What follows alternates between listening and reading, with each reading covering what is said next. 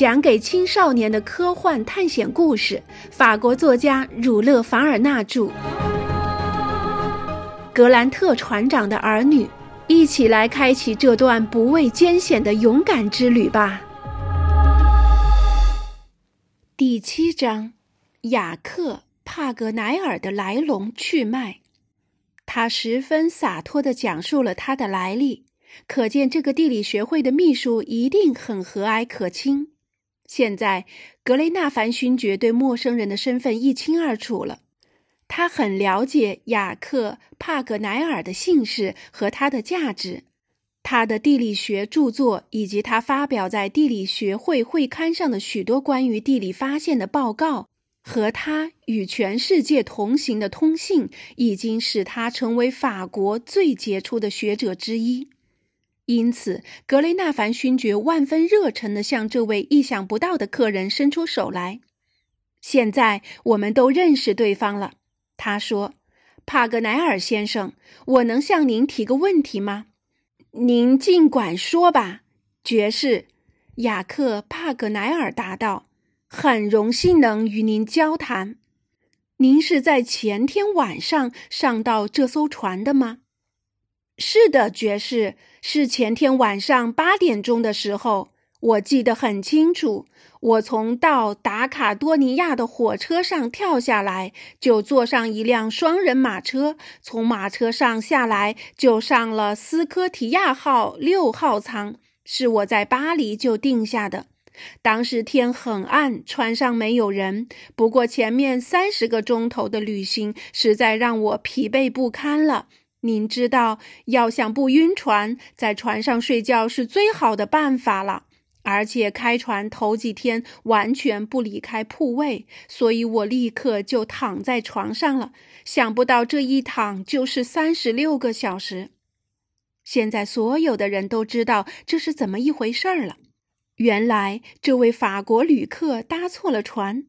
当邓肯号全体船员都要去圣芒戈参加告别典礼时，他恰巧在那时上了船，事情一目了然。可是，如果这位地理学者得知他搭乘的这艘真正的船名和旅行目的地时，他将会怎么样呢？如此说来，帕格奈尔先生，加尔各答是你这次旅行的目的地？格雷纳凡勋爵问道。不错，爵士，去印度看看是我平生最大的愿望了。现在我终于要实现我最美好的梦想了。那么，帕格奈尔先生，勋爵的话显得有些犹豫了。如果将去访问的是另一个国家，也行吗？那当然不行了，爵士。去印度是我唯一的目标，我还带着给印度总督萨梅塞特的介绍信呢。更何况我还要完成地理学会交给我的任务呢。哦，你还有任务在身啊？是的，所以这将是一次既有趣又有意义的旅行。连旅行计划都是我的学者、朋友兼同事维维安德圣马丹认真草拟的。目的就是沿着许多著名的大探险家的足迹，继续他们未完成的事业。这些大探险家当中有沃格少校、霍格森、施拉金维特兄弟、韦伯、传教士胡克和加贝特、茹尔雷米先生、穆尔克罗夫特先生等等。我希望去印度，能在传教士克瑞克一八四六年不幸失败的地方把他的遗愿完成。也就是说，我是要去勘察雅鲁藏布江河道。这条河沿着喜马拉雅北路，在西藏境内流了一千五百公里。我要调查清楚这条河是否与印度阿萨姆邦东北的布拉马普特拉河汇合。爵士。如果我把这个热点问题解决了，那就能得金奖了。帕格奈尔思想活跃，说话活灵活现，任凭想象的翅膀天马行空的翱翔。要想打住他的话头，就跟试图堵住沙夫豪森大瀑布河段的莱茵河一样难办到。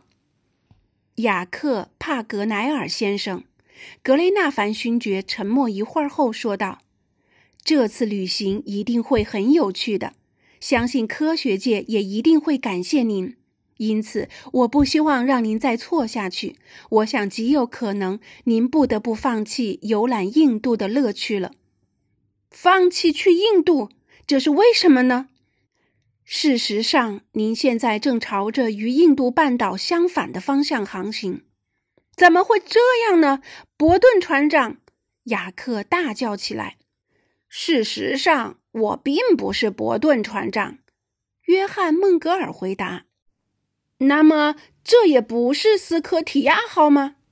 很显然不是。帕格奈尔的惊异实在难以言表。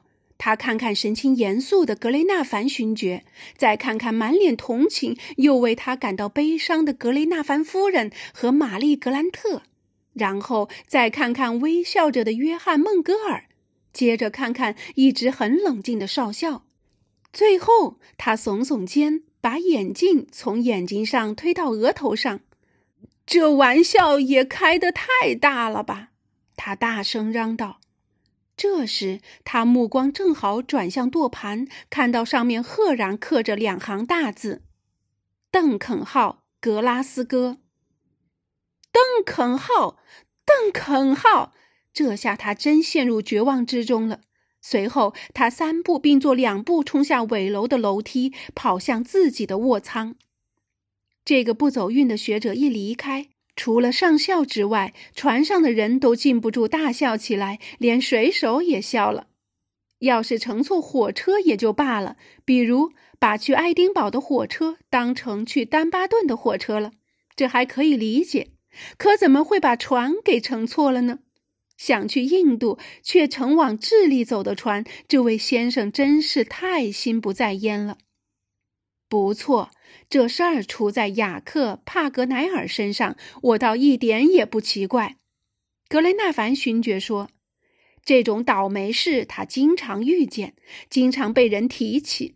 我记得有一次，他发表了一张很著名的美洲地图，可他竟把日本也放进去了。”不过，即便如此，他依然是杰出的，而且是法兰西最优秀的地理学家之一。那这可怜的先生现在如何是好呢？格雷纳凡夫人说：“总不能真的把他也带到巴塔哥尼亚去吧？”为什么不能呢，夫人？麦克纳布鲁斯一本正经地说：“我们可完全没有必要为他的心不在焉买单呀。”设想他要是坐在火车上，火车能为他停下吗？确实不能，但是他可以在下一站下车呀。格雷纳凡夫人又说：“对。”格雷纳凡勋爵说：“只要他愿意，这也是行得通的。他可以在我们第一个停靠码头下船，改去印度。”这时，满脸羞愧又可怜巴巴的帕格奈尔上尾楼来了。原来他看见自己的行李还在舱里，也就放心了。他嘴里不停地念叨着这几个倒霉的文字：“邓肯号，邓肯号。”似乎他只会说这个词汇。他自顾自地走来走去，仔细查看游艇上的桅杆，接着又用眼睛探寻远处的地平线和大海。最后，他走到格雷纳凡勋爵身边。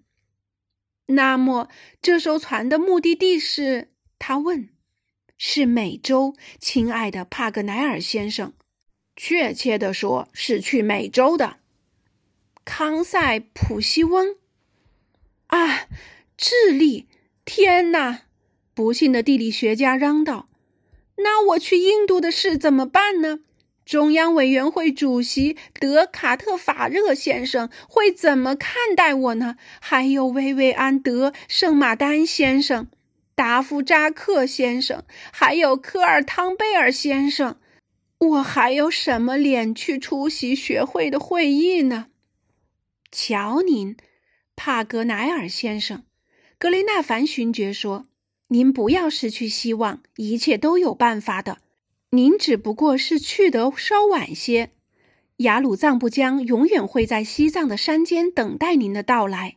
我们不久之后就会在马德拉群岛停站。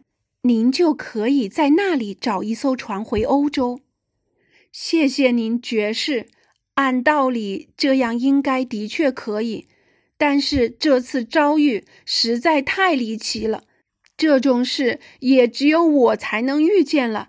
那斯科提亚号上我订的舱位怎么办呢？哦，说到这个，我看您不得不放弃了。但是，帕格奈尔说话间又重新把这艘船审视了一遍。这只是一艘游艇而已。没错，先生，约翰·孟格尔答道：“这是属于格雷纳凡爵士的游艇。”我希望您能放心接受我的款待，格雷纳凡说。“非常感谢，爵士。”帕格奈尔答道。我对您的热情十分感动，不过，请允许我提出一个直率的建议。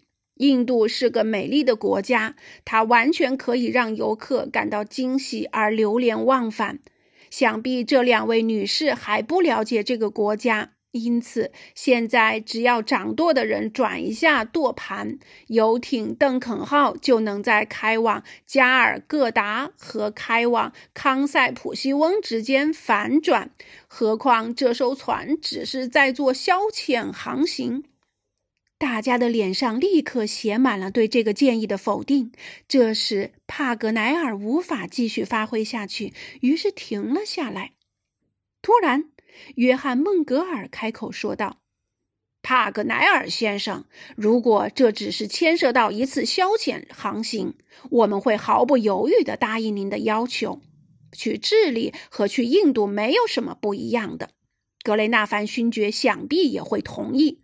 可邓肯号是去搭救被抛弃在巴塔哥尼亚沿海一带的海上遇险者。”我们实在无法改变这个与人的生命如此攸关的目的地。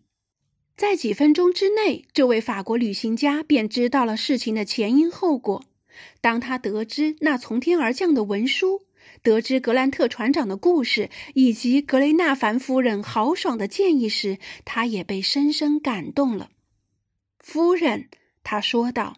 请允许我对您在这件事情中做出的善举表示赞扬，并且毫不保留的赞扬。你们继续你们的旅程吧，就算耽误一天，我也只会责备自己。那您是要参加我们的寻人航行喽？格雷纳凡夫人问。这恐怕不行，夫人，还有使命等着我去完成啊！我必须在你们第一次靠岸时就下船。那就是说，在马德拉群岛下船喽。约翰·孟格尔补充道：“就在马德里群岛下船，就这么说定了。到时候离里斯本只有一百八十里了，我就在那里等候我的交通工具。”好的，帕格奈尔先生，格雷纳凡勋爵说：“就按您的意愿办吧。”很高兴能在我的船上招待您几天，但愿您不会因与我们作伴而感到厌烦。啊，勋爵！学士嚷道：“我还在为我以这么离奇的方式乘坐船而感到庆幸呢。让我感到沮丧的是，一个要去印度的人居然坐上了去美洲的船。尽管这些伤感。”帕格奈尔决定接受无法挽回的耽搁。从此，他表现得和蔼可亲、快乐随和，甚至还有点漫不经心。两位女性也被他的好心情感染了。还不到晚上，他已经和所有人都打成一片了。应他的请求，那份名声在外的文书也被呈到了他们面前。他花了大量的时间仔细研究文件，一丝不苟的观察。可惜仍未能找出更多的线索。他对玛丽·格兰特和他的弟弟产生了极大的兴趣，而且让他们增大了心中的希望。他看待这件事情的积极方式和他对邓肯号无可置疑的成功预言，即使玛丽姑娘脸上出现了前所未有的笑容。真的，要不是他身负重任，他一定也会和大家一起去寻找格兰特船长的。至于格莱纳凡夫人，当她得知她是威廉·塔夫奈尔的女儿时，她的赞叹和惊讶像山洪爆发一般喷涌而出。原来他和他的父亲之前就认识了，那是一位多么有胆识的学者啊！当威廉·塔夫奈尔还是地理学会通讯会员时，他们之间有多次的书信往来，而且还是他帕格奈尔本人同马尔特·布伦先生一道介绍格雷纳凡夫人的父亲加入学会的呢。这是多么愉快的邂逅啊！同威廉·塔夫奈尔的闺女一道旅行是一件多么惬意的事情呀！最后，他竟额外要求格雷纳凡夫人允许他亲吻他仁慈的额头，尽管这在英国人眼里不太合适，但是格雷纳凡夫人还是答应了他失礼的请求。